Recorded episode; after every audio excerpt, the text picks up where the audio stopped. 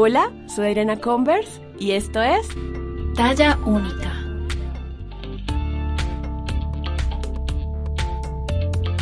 Bienvenidas, bienvenidos y bienvenidas a un nuevo episodio de Talla Única. Mi nombre es Ariana Converse, más conocida en redes como Fat Pandora, y estoy muy feliz de poderles acompañar en lo que se encuentren haciendo en estos momentos. El día de hoy tenemos un episodio que para mí creo que es uno de los temas que más me han pedido a través de redes sociales, pero a la vez sin pedírmelo. Lo que quiero decir es que es algo que nos pasa a muchas mujeres, en especial a las mujeres gordas y también a otras personas gordas de otras identidades. Y es todos esos temores que tenemos a la hora de estar en una consulta médica con un médico que posiblemente se esté saliendo de su labor como médico para pasar de un diagnóstico a un sesgo.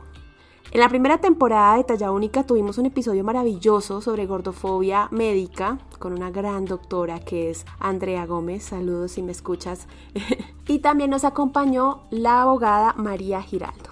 Durante ese episodio hablamos de que realmente la gordofobia médica sí existe, pasa a menudo y sobre todo es muy peligrosa porque puede cobrar vidas. Teniendo de antesala ese episodio en donde definimos que sí existe desde la voz incluso de profesionales de la salud como Andrea, este episodio es muy especial porque vamos a hablar de qué herramientas utilizar, cómo debatir o cómo conversar con un médico cuando nos estamos sintiendo de alguna manera discriminadas, discriminados o discriminadas por nuestro peso. Para eso tengo una invitada maravillosa, es una endocrinóloga, es mi endocrinóloga de cabecera, la doctora Julia Rábago. Debo decir que cuando tuve mi primera consulta con ella, me sentí en un lugar seguro que hace muchos años o creo que nunca me había sentido así realmente. Así que esta conversación es maravillosa, no quiero adelantarles nada más como siempre, así que las invito, los invito y les invito a escuchar este episodio de Talla Única con Julia Rábago sobre qué hacer si mi médico es gordofóbico.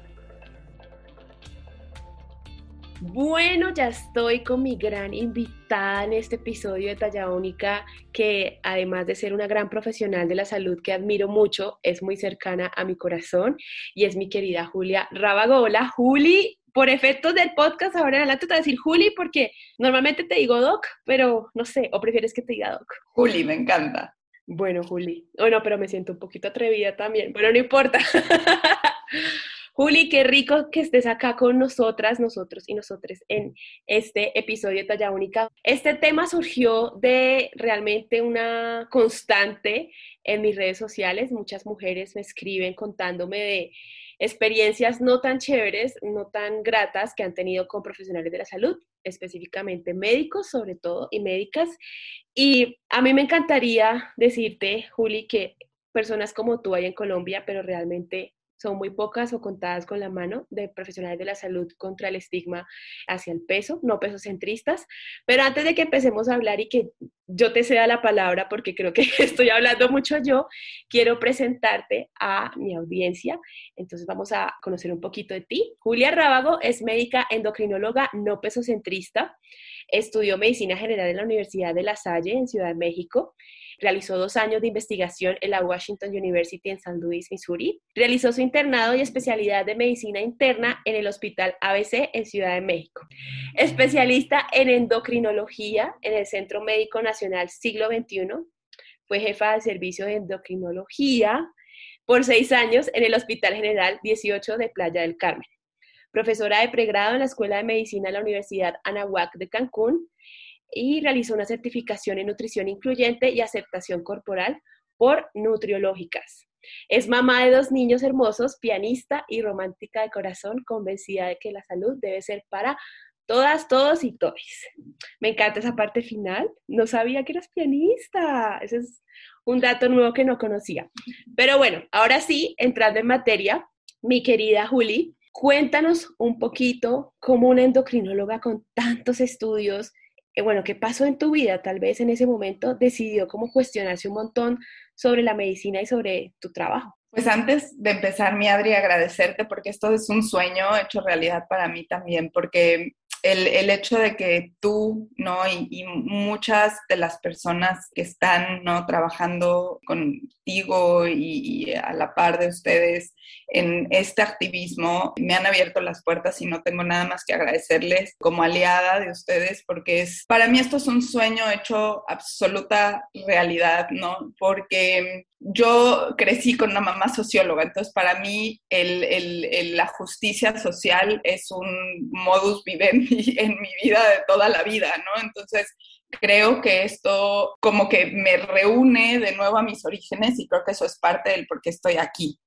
¿no? El, generar una igualdad y una, una no discriminación, ¿no? Y, y, el, trato idéntico y, y, humano hacia, hacia todos y hacia todas, eh, creo que es básico y más ¿no? En el área en la que yo trabajo, que es el área de salud, el, área de la medicina, en la que pues trabajamos con seres humanos y no nos toca más que eso. Y sobre todo que yo, bueno, yo estoy muy cercana al mundo médico, tengo amigos y personas cercanas que son médicos y siento que este ejercicio que tú has hecho también habla mucho del ego, de desprenderse de, de, porque a veces los médicos creen que se las saben todas o que lo que les enseñaron es imposible de contradecir o de cuestionar y creo que con tu labor y con la de muchos profesionales, pues que lastimosamente en Colombia no son tantos, están de verdad cuestionándose un montón de cosas que llevaban yo creo que en la medicina casi que escritas en piedra que nadie se atrevía a cuestionar. Yo quiero hablar un poquito de nuestra historia personal,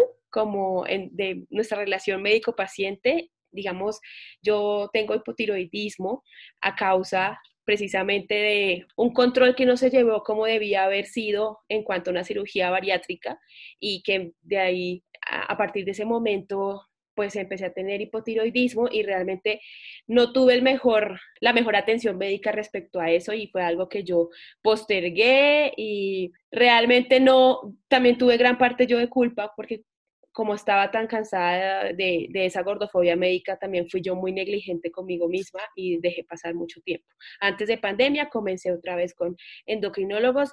El primer, el primer punto, la primera, la primera vez que, que volví a un endocrinólogo me sugirió Saxenda. Fui paciente con Saxenda. A los pocos meses de, de estar en ese tratamiento empecé a tener ideas suicidas y le pregunté a mi médica endocrinóloga que si esto era normal, me dijo que sí y pues a mí me pareció como, ¿y por qué no me habían dicho cuando una persona como yo que ha tenido un bagaje importante con la depresión en su vida, ¿no? Entonces, ahí pasé después a otro endocrinólogo que nunca voy a olvidar sus palabras, que me dijo, es que usted está en un punto de ya no hay retorno, básicamente usted sí o sí tiene que volverse a hacer una cirugía bariátrica. Y yo como, como le dices a, a una paciente como que, no, ya, o sea, ya aquí no hay nada que hacer, como desahuciándola un poco. Llegué a ti gracias a mi nutricicóloga, le digo así, que es Pao Sabogal, a quien quiero mucho y tenemos un episodio acá en el podcast sobre la delgadez como privilegio. Y ella me recomendó tu cuenta, tu trabajo, empecé a seguirte y luego un día me atreví a escribirte y a preguntarte si hacías consultas internacionales, porque Julia está actualmente en Playa del Carmen, México. Y bueno, nuestra primera consulta yo iba muy nerviosa y fue un espacio muy seguro. Pocas veces me sentí, yo creo que muy pocas veces en mi vida me he sentido tan segura con un, con un, profesional de la salud como lo hice contigo. Y bueno, ya para hacer corta la historia a las personas que nos están escuchando, en toda mi vida ningún endocrinólogo o endocrinóloga me, se le había ocurrido mandarme a hacer un, un, examen de vitamina D, en el cual tú, tú me mandaste a hacer y te diste cuenta que tenía una gran, grande insuficiencia de vitamina D, porque como es, ¿quién iba a pensar que las mujeres, una persona gorda como yo, el, el pensar gordofóbico de la gente es que está sobrealimentada y sobrenutrida. Y, y, gracias a ti descubrimos que muchas de las cosas que me pasan con el pelo, con las uñas, incluso con el ánimo, en fin, se relacionaban a eso y te quiero dar las gracias porque, pues, salvas vidas. Y ya de ponerme emocional, quiero, quiero darte las gracias y quisiera que nos contaras un poco de cómo te va en el día a día con tus pacientes gordos y gordas, cómo llegan, cuáles son sus historias. Cuéntanos un poco de eso. Me encanta, Adri, porque sabes que yo ahora me doy cuenta los grandísimos sesgos que tenía y las grandísimas nociones erróneas que, tenía dentro de la consulta. Y sí, como dijiste desde un inicio, gran parte de la transición que uno hace es, muy fuerte porque tiene que ser toda una transformación de ideas, de nociones y personal. Eh, sin embargo, creo eh, que es de las mejores decisiones que he hecho en ese sentido, porque ahora la cercanía que tengo hacia con mis pacientes y la empatía que tengo hacia con mis pacientes es muchísimo mayor y yo agradezco infinitamente la confianza que mis mismas pacientes que me conocieron antes, ¿no? De esta transición que sigue en evolución y que me conocen ahora, me han tenido porque pueden ser muy, eh, muy distintas, ¿no? O sea, unas me decían, doctora, pero ¿se acuerda hace tres años que usted me decía esto y ahorita me está diciendo algo totalmente diferente, ¿no? Y, y es voltear y decirles, pues sí, y te lo digo absoluta y totalmente convencida y bajo también esta, eh, esta información científica que tenemos actualmente, ¿no? Porque yo les he platicado anteriormente que el motivo por lo que yo hago esta transición, yo, yo a veces tiendo a ser muy rígida, muy cuadrada, y entonces para mí la evidencia científica era como algo muy importante de obtener a partir de, cualquier tipo de decisión que yo tome, ¿no? Como, como buena médica cuadrada que podemos ser, ¿no? Y cuando me empiezo a dar cuenta que hay una cantidad de evidencia científica y que hay una cantidad de estudios con respecto a todo esto que tratamos, eh, que es la gordofobia, la discriminación, el cómo la gordofobia y la discriminación dentro del mismo consultorio médico hacen que el estado de salud de tus mismos pacientes sea peor, me empiezan a caer muchísimos veintes y digo esto no lo puedo permitir yo como persona y no me lo puedo permitir yo, ¿no? Eh, yo viviendo en un cuerpo muy normativo, no puedo hacerle esto hacia mis otros pacientes, porque además empiezo a encontrar también muchas similitudes en pacientes no gordos, pero sí, por ejemplo, que han vivido trastornos de la conducta de alimentación, ¿no? Quien, eh, eh, quien yo me identifico mucho con ellos porque yo viví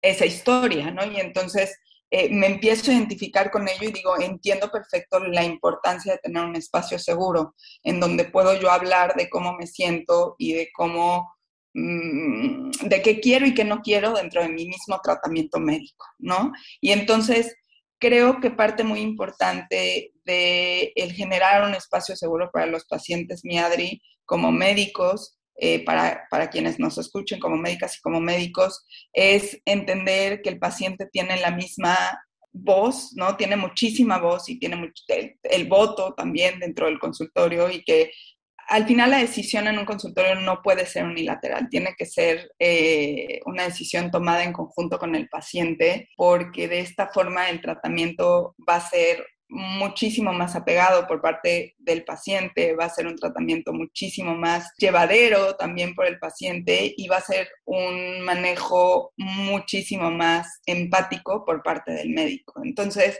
creo que cuando entendí esta parte y cuando entiendo esta parte a partir de todas las vivencias y todo lo que ustedes hablan y todo lo que ustedes platican fue que tomé la decisión de, hacer esta transición porque para mí ahora, y lo digo así, no, no existe otra medicina que no sea así, ¿no? Que no sea una medicina no pesocentrista. Eh, y ahora veo y doy vuelta y sí me doy cuenta de toda la violencia que puede haber en una consulta gordofóbica y que no justifico a nadie, pero creo que sí viene muy instaurada dentro de cómo nos educan a los médicos, ¿no? Y esto no, no nos obliga a ser así, ¿no? Lo que quiero intentar decir es que sí hay otra forma y sí hay otra forma de hacer medicina y creo que todos tenemos que ir migrando hacia esta forma humana, empática, no discriminatoria y en conjunto con el paciente. Lo que pasa es que yo creo que para muchos médicos es difícil porque lo que hablaba ahorita, hay, un, hay una jerarquía, ¿no? Como que uno al médico no le discute, uno al médico no, no le lleva la contraria, el médico siempre tiene la razón y atreverse a cuestionar todo eso que le enseñaron y todo eso que hace en su diario vivir, pues requiere bajarse al nivel del paciente, dejar de mirar a los pacientes por encima, como yo soy la autoridad, yo lo sé todo, ¿no? Doc, hablando de eso, digamos, he visto en redes que hay médicos que dicen, bueno, pero es que esa tal gordofobia de la que hablan, como ya cuestionando si existe o no, que es un invento, ¿no? De los gordos y las gordas esa tal gordofobia que hablan, pero es que nosotros somos médicos y se los decimos por su salud, ya no se les puede decir nada. Y a mí me parece importante y quiero aprovechar este episodio para que, contando con tu conocimiento como médica, tanto los pacientes y los médicos entiendan cuál es la diferencia entre un diagnóstico médico y un estigma. Porque una cosa es decir, tienes que bajar de peso, bueno, ya me darás tú el ejemplo exacto por tal cosa, y otra cosa es decir, es que mire cómo se desbarató, usted está muy joven, a los 40 se va a morir.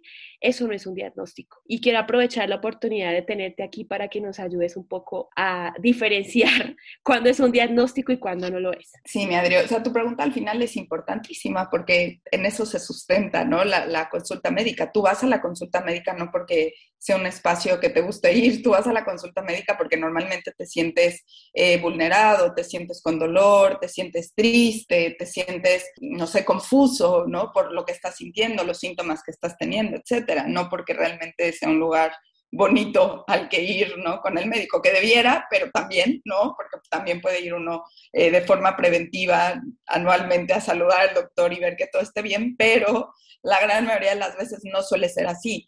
¿Cómo se diferencia un diagnóstico de algo, eh, de un estigma, ¿no? O de, algo estigmatizante, de un, pues sí, de algo discriminatorio. Para poder llegar a un diagnóstico médico, Adri, creo que esto es lo más importante. Para poder llegar a un diagnóstico médico, tú tienes que haber recorrido todo un camino, ¿no? Y ese camino incluye el conocer al paciente, desde preguntarle su nombre, preguntarle qué edad tiene, preguntarle con qué género se identifica, preguntarle sobre la historia familiar que tiene, genética, preguntarle sobre dónde nació, dónde vive, él si tuvo alguna historia en particular eh, de migración, por ejemplo, aquí en Playa vemos mucha gente de Venezuela, vemos mucha gente, ¿no?, que, que migra a partir de situaciones muy violentas en, en, los lugares donde viven, ¿no? Entonces, inclusive esta parte migratoria es súper, súper importante como un determinante de salud, todo. Eh, de dónde vienen, hacen actividad física, no hacen actividad física, por qué la hacen, por qué no la hacen, cuando las hacen lo disfrutan, no lo disfrutan, qué porcentaje de la actividad física disfrutan o no. Es decir, tiene que ser un interrogatorio absoluto y totalmente desmenuzado. Y dentro de ese mismo interrogatorio tiene que entrar inclusive el historial de dietas, porque si tú no preguntas si este paciente eh, a qué edad empezó su primera dieta, cuándo, cuántas veces ha tenido estas alimentaciones restrictivas, si ha tenido subidas o bajadas de peso, si ha tomado medicamentos o no. Y a la par, al mismo tiempo, antes de tener un diagnóstico, ya le estás pidiendo que baje peso a alguien que ya tuvo un trastorno de la conducta de alimentación, que tomó alimentos o que tuvo rasgos de eh, conductas de riesgo para un trastorno de la conducta de alimentación. Desde ahí ya estás generando un sesgo y desde ahí ya estás generando una conducta de riesgo para el paciente agregada sin haber llegado todavía a un diagnóstico. Entonces, una vez que se hace todo este entramado y se hace toda esta serie de preguntas que incluye todo este historial personal, sueño, hábitos de sueño, por supuesto todas las enfermedades anteriores que ha tenido, qué le han diagnosticado, qué medicamentos está tomando, ya le preguntas al paciente, bueno, y ya que te pregunté todo esto, ahora sí dime ¿en qué te puedo yo ayudar? ¿No? Y entonces ahí es cuando le toca al paciente darte toda la información que hace falta en el sentido del por qué estoy aquí sentado, vulnerado y vulnerable, ¿no? Platicándote todo lo que me está pasando porque necesito saber, ¿no? Y que tú me integres estos signos y síntomas a partir de además todo lo que ya me preguntaste y me digas qué pudiera estar teniendo. Y yo como médico, literal, como detective, tengo que hilar todos esos datos que tú ya me diste como paciente y entonces ahora sí, con el conocimiento médico, darte un diagnóstico. Ajá. Cuando no se generó todo ese proceso y mi diagnóstico o mi comentario, por ponerle un nombre, está centrado únicamente en tu síntoma y el número de la báscula, que muchas veces es así, y una revisión o una exploración física muy básica, que a veces los pacientes nada más les toman la presión, les miden la frecuencia cardíaca los ven por fuera y se acabó, ¿no? O sea, no les revisan más. Probablemente estés teniendo, o sea, el comentario que se te haga va más sobre un comentario discriminatorio o gordofóbico que sobre un diagnóstico per se. No sé si queda clara la, diferencia, ¿no? Eh, pero sí es, es muy importante. O sea, tú no puedes tener un diagnóstico sin todo un antecedente. O sea, en medicina, mi Adri, para que quede muy claro, el diagnóstico se realiza de forma clínica. Los paraclínicos, es decir, los laboratorios, los estudios de imagen, son agregados a una sospecha diagnóstica que tú ya tienes. Y para poder llegar a esa sospecha diagnóstica tuve que haberte revisado súper a profundidad y te tuve que haber hecho un interrogatorio súper a profundidad. Y dentro de esa revisión, no necesariamente se tiene que incluir el peso, porque realmente, y esto es un tip, ¿no? Y un dato que yo ahora lo entiendo y lo sé, es que realmente pocas enfermedades como en insuficientes renales, en pacientes con hipertiroidismos muy severos, en pacientes con algunas condiciones muy específicas inmunológicas, vale la pena pesarlo. Si no, realmente el número de la báscula no te da mayor información, te da muchísimo más información el que te platique por qué migró al lugar o el cuánto está durmiendo o su historial de dietas que un número en la báscula, ¿no? Entonces, Creo que ese es un punto muy importante a detallar y que los pacientes tienen que tener muy claros, porque si el doctor en 5 o 10 minutos ya les está queriendo dar un diagnóstico, probablemente no sea un diagnóstico, probablemente solo sea un sesgo por algún prejuicio o algo que el médico ya trae. Y el problema, Juli, es que, por ejemplo, acá en Colombia pasa que las, el sistema de salud está muy como medido el tiempo de consulta y no te puedes pasar de ese tiempo, entonces los médicos son casi como todo ágil, todo tiene que ser ya y muchas veces ni siquiera cuando eres una persona gorda te mandan exámenes, te dicen, no, baje de peso. Ni siquiera te mandan medicamentos, te dicen, ese dolor le pasa cuando baje de peso. Pensando que el peso se puede bajar y subir como si fuera un, un botón de luz de encendido y apagado, pues ¿qué hago yo mientras tanto?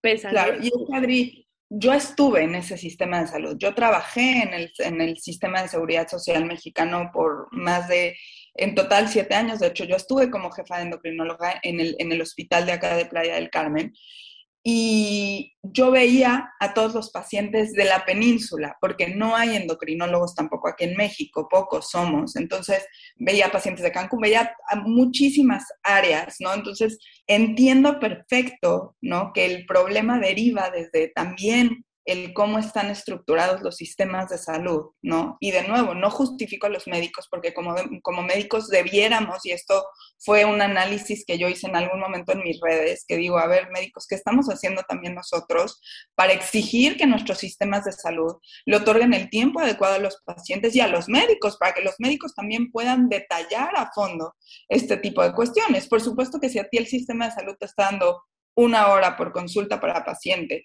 y tú solo le dedicaras cinco minutos, ¿no? Y a todos los pacientes gordos que entraran a tu consultorio de inicio les dijeras tienes que bajar de peso, entonces evidentemente estás generando una medicina con sesgos discriminatorios y todo, ¿no? Me encantaría saber cómo los médicos responderían si tuvieran una hora de consulta, lo cual no lo tienen. Aquí en México, la consulta de seguridad social, igual tienes no más de 10 minutos por paciente. 10 minutos nunca va a ser un tiempo suficiente para poder conocer a un paciente a fondo. Y también que eso que hablas me, me recuerda, hace un tiempo fui a, a, una consulta de ortopedia, iba por un espolón que tengo en el talón y entré y sin saludar ni nada, el médico me dijo, ay, ya sé, viene porque le duelen las rodillas. Y yo no, vengo porque tengo un espolón. Y no me mandó radiografías, me dijo, baje de peso y tome diclofenaco. Y ya. Y, y, tiene que pasarle. Y yo como, eh, pero yo no puedo bajar de peso para mañana. Y como te digo, o sea, no es tan fácil, y menos con mi historia clínica, pero no les importa. Pero en medio de todo, fue un médico que no, no fue terrorista, por decirlo así, o sea, no me dijo lo que en otras partes o en, otros, en, otros, en otras citas o consultas médicas me han dicho. Me acuerdo que un médico una vez me dijo, es que del cuello para arriba usted es una niña, del cuello para abajo usted es una señora que ya tuvo muchos hijos. Y así, o sea... Es muy, es muy violento es muy violento y eso no es un diagnóstico médico. Eso no es un diagnóstico médico. En ningún libro de medicina dice, usted le tiene que decir a su paciente que el cuello para arriba es una niña y del cuello para abajo una señora.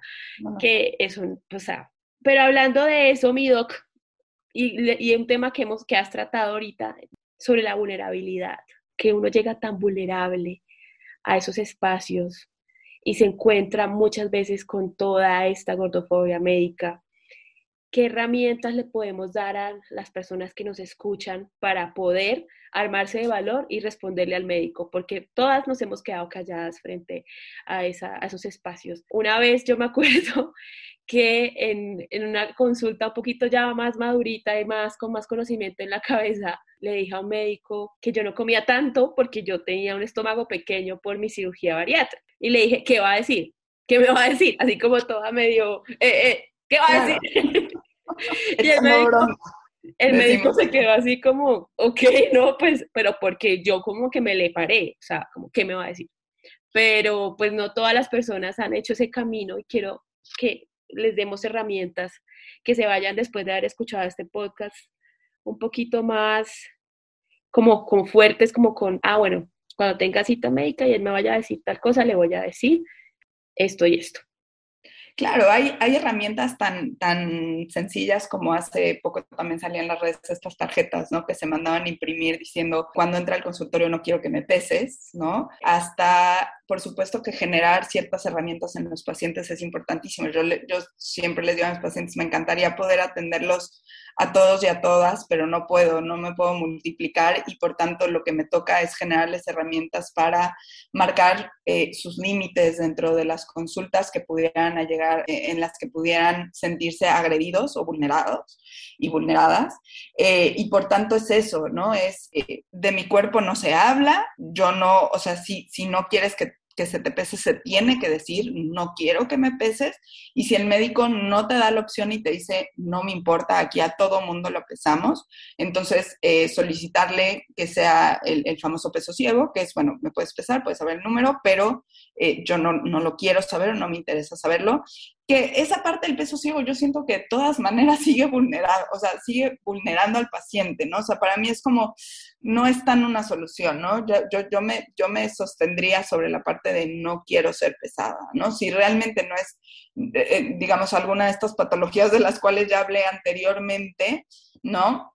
O que el doctor de una forma muy empática esté explicando el por qué en particular el peso es muy importante, entonces ahí sí pudiera aplicar el peso ciego, ¿no? Para, para él, pero si no, insisto que, que puede ser algo que hay que hablar con el paciente y decirle realmente no es necesario y generar todas estas herramientas en el sentido de educar al paciente, mi Adri, y creo que eso es lo que nos toca a los médicos que trabajamos como aliados ¿no? en estos movimientos, educar al paciente de cómo muchísimas patologías que se cree que están relacionadas a un cuerpo de mayor tamaño, no es real, ¿no? O sea, el, si te están diciendo que tu dolor de rodillas es por tu peso, entonces, como bien dijiste, no te están dando un diagnóstico y tienes que preguntar el qué le dirían a una paciente que no, no, que no fuera gorda o que fuera delgada. ¿Le dirías lo mismo o no le dirías lo mismo? ¿Le dirías otra cosa?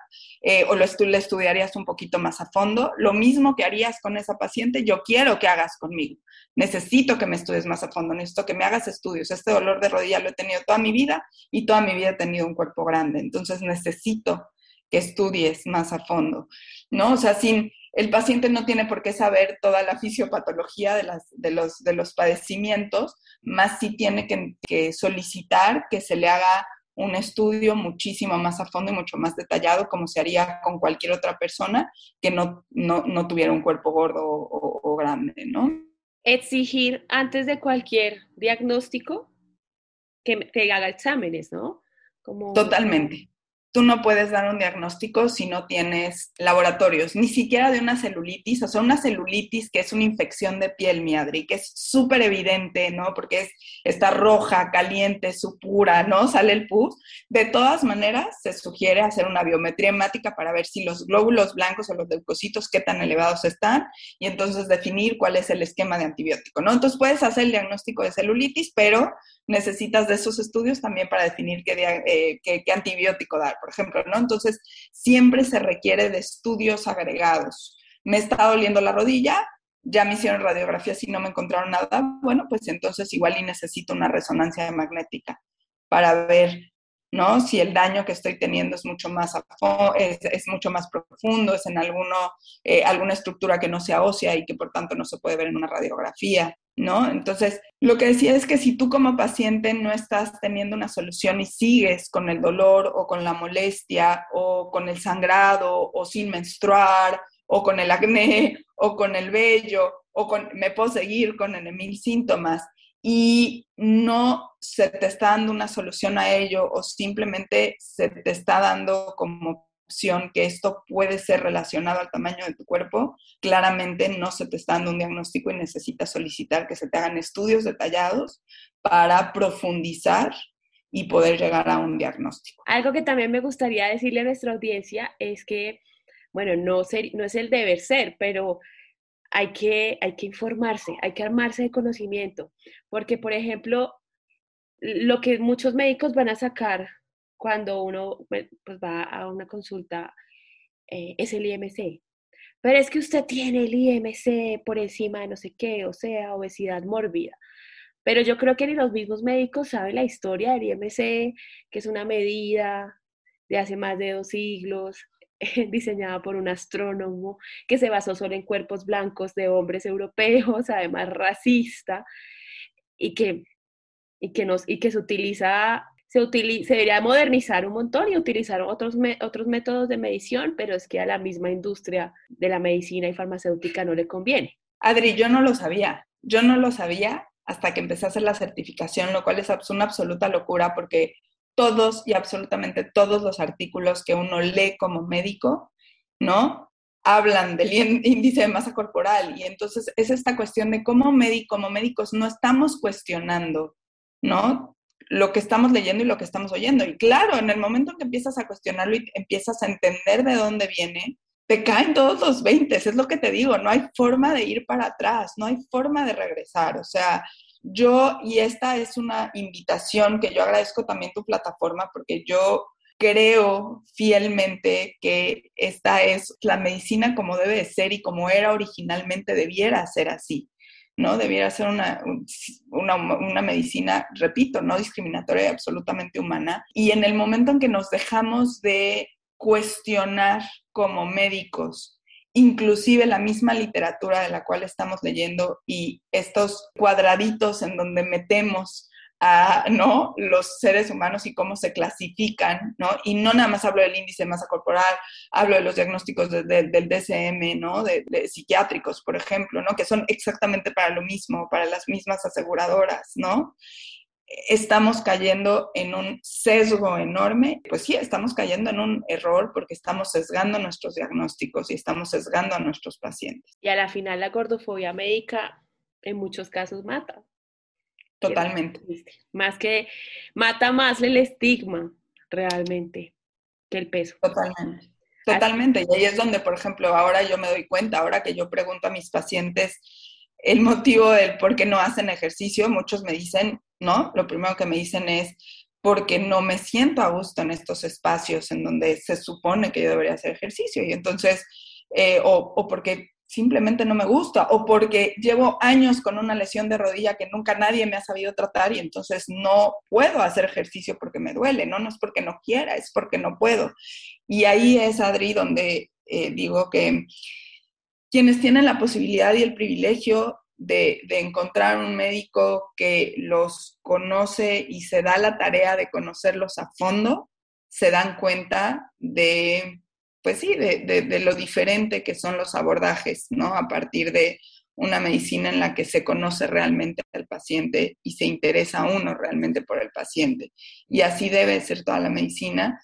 Eh, y bueno, creo que hay mucho por caminar, pero creo que por eso el trabajo que ustedes están haciendo como activistas es un trabajo importantísimo y el trabajo que cada uno de los pacientes con esta información, pacientes informados que llegan al consultorio y confrontan a los médicos, creo que es importantísimo. importantísimo. Yo a todos mis pacientes les agradezco porque yo siempre digo que los médicos somos médicos gracias a ustedes. Ay, Juli, necesitamos más profesionales de la salud como tú definitivamente.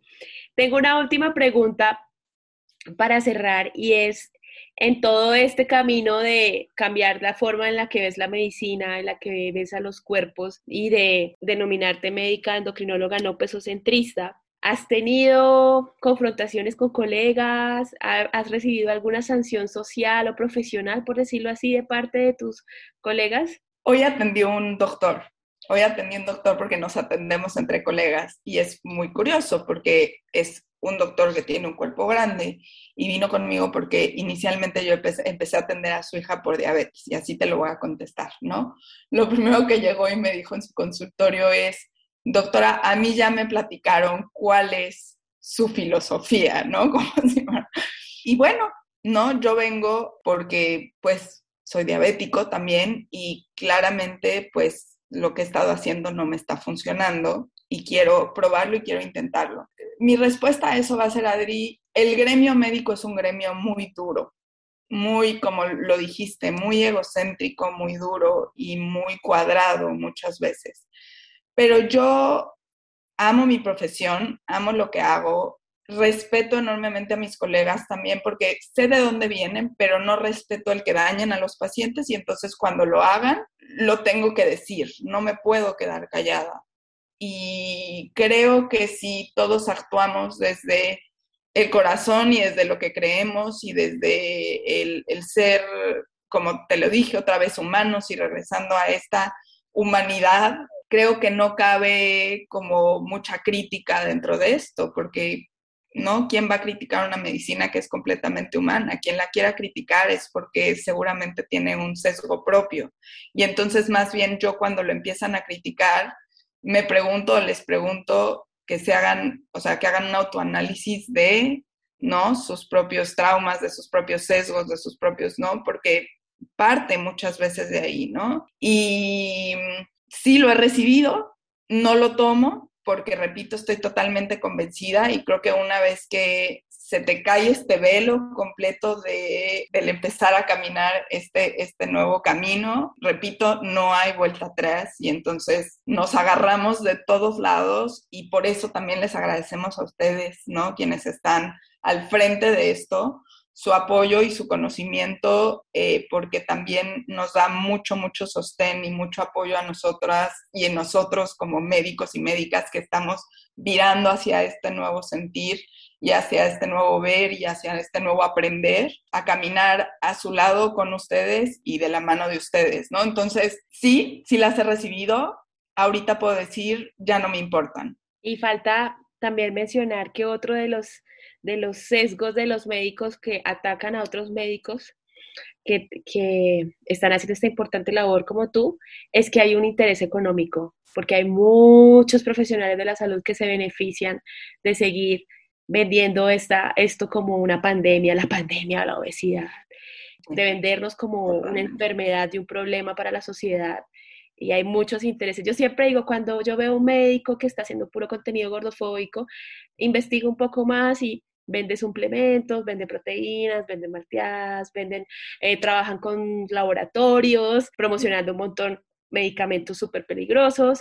Entonces digo, aquí también hay intereses económicos lastimosamente, ¿no? Que, que no debería ser así, porque no debería ser vista como un negocio la medicina, pero pues es lo que hay, ¿no? Adri, la medicina actualmente es un negocio, es el negocio más grande que existe, entonces por supuesto que tenemos que eh, cuestionarnos cada que escuchamos eh, sobre una nueva fórmula mágica y sobre una nueva dieta mágica y sobre un nuevo tratamiento mágico, ¿no? Ahora no, eh, no va a parar, es, es demasiado grande el negocio como para que pare. Entonces, por supuesto que hay muchísimos intereses atrás y efectivamente, como bien dijiste, también es educar a la gente para que entienda y se quite el velo y entienda que detrás de lo que te están ofreciendo y detrás de eh, el decirte que no vales como persona, hay un interés que no es el tuyo, es el de esa persona que te lo está diciendo. Y en el momento en que la gente empieza a entender esto, yo creo que es el momento en el que se sumarán, ¿no? Más soldados a esta lucha y entonces el velo caerá, ¿no? Entonces, bueno, esperemos que así sea. Bueno, Doc, ahora sí volví ya volviste a ser mi, mi Doc.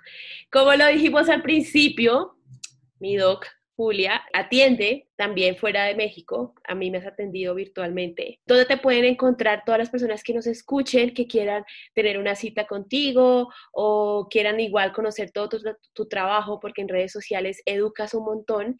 Y, bueno, contémosle a la gente en dónde pueden encontrar. Ahorita solo tengo una sola red, mi Adri, porque no me da para más la vida, pero me pueden encontrar en Instagram como arroba Ahí trato de poner lo más que puedo contenido y por ahí mismo con un DM me pueden escribir para eh, solicitar la consulta y por ahí les doy los mismos datos. Gracias, de verdad. Sentía que este episodio era muy necesario. Me, alegra mucho y me, se, me, se me pone el corazón muy, muy feliz de tenerte, Juli, de no solo acá en el podcast, sino en mi vida, porque pues gracias a ti me he sentido muy segura y, tengo mi tiroides controlada, eh, que tengo pendiente mi arte exámenes, lo sé. Eh, pero, pero de verdad cambias vidas y salvas vidas con, con tu trabajo. Te aprecio mucho y te doy muchas gracias por estar aquí en Talla Única. Adri Linda, te quiero, te agradezco infinitamente y tú también eres alguien muy importante para mí. Espero pronto, como te lo he dicho, ir a tus tierras y conocer, porque me encantaría, me encantaría eh, conocerte en persona y, poder tener una plática larga y tendida de, todo esto y de muchas otras cosas más. Te quiero, te quiero y muchas gracias por esto y gracias a quienes nos escuchan eh, a través de ti y por todo el trabajo que haces. Quiero que sepan que para mí este episodio fue muy especial de grabar, de hecho tan pronto acabamos la grabación hice unas historias contándoles lo emocionada que me sentía, porque sé que es un tema que muchas personas necesitan escuchar tanto los pacientes que nos hemos sentido vulnerados muchas veces como los mismos médicos, como lo tocamos en varios momentos del episodio.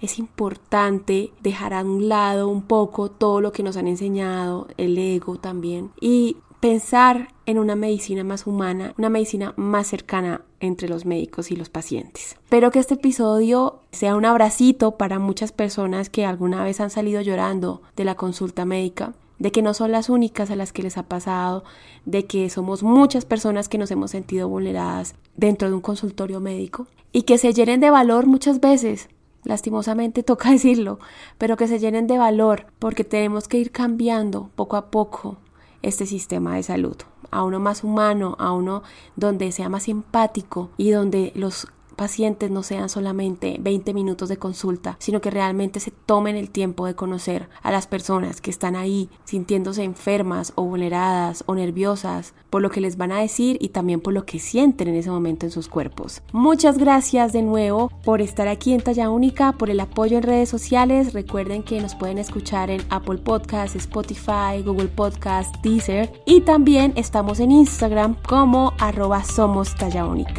Gracias de nuevo por estar aquí y nos escuchamos en un próximo episodio de Talla Única.